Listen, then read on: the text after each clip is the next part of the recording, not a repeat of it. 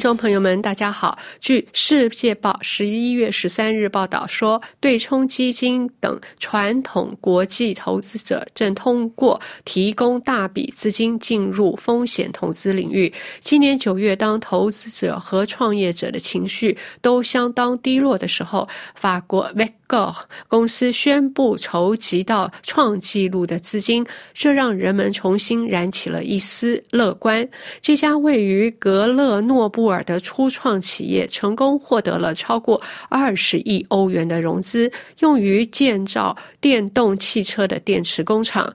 世界报说，这项业务代表了融资方面的新趋势，即资本补贴和债务的混合，以及不同类型投资者的混合。到目前为止，风险投资中还没有出现这种情况。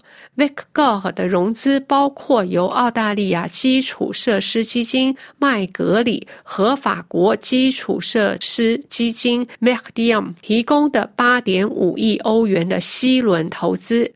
欧洲投资银行将提供六亿资源的银行融资。法国政府将联合上法兰西大区和敦刻尔镇提供的六点五亿欧元的补贴。长期以来，科技领域的投资一直被视为风险投资基金的专利。这主要是因为这些公司规模庞大。投资银行 Clecha and Go 的创始人 Stephen Clecha 指出，如今私募股权基金开始关注这一领域，并参股或收购初创公司。例如，今年七月，美国基金凯雷就收购了法国一间网络安全初创公司。其他参与者也进入了科技融资领域。为了在危机时期分散投资，老虎环球公司或瓜具。管理公司等对冲基金管理着价值数百亿美元的基金，并投资数千万或数亿美元。他们已经进入初创企业市场，而在此之前，该市场一直是风险投资公司的专属领域。除了投资金额大之外，最突出的特点还在于其决策时间比风险资本家通常审查材料的时间要。要短得多，所有这一切都吸引着创业家，并促使风险投资基金做出更迅速的反应。《世纪报》另一篇也由 Sophie Gaudier 撰写的报道说，法国的一些年轻初创公司，如专门从事脱碳业务的 Sweep，正在找到愿意为其业务提供大量资金的投资人。尽管二零二二年夏季开始出现投资放缓，但一些法国企业家仍不断吸引风险投资基金。他们的特点不在于性别、年龄或学历，而在于他们的故事。他们筹办第一家初创企业时，生态系统尚未形成。风险投资的概念在大西洋彼岸还不像现在这样普及。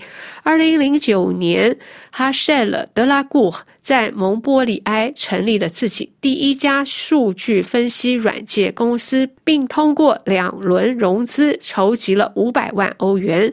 当时正值次贷危机之后，所以并没有什么帮助。但当你用零散字符串建立第一家公司时，这迫使你发挥创造力。这种创造力在 BIM 创立六年后，以四千五百万美元的价格出售给 ZenDesk，无疑对这位女企业家的第二家专门从事去碳化的公司 Sweep。大有帮助。从二零二一年底到二零二二年底，在短短的一年多的时间里，德拉固他的初创公司从法国和外国投资者那里筹集了三轮资金，总额达一亿美元。这证明了，在过去二十年里，规模发生了变化。如今，在种子阶段之后，融资轮次都是数千万甚至数亿美元了。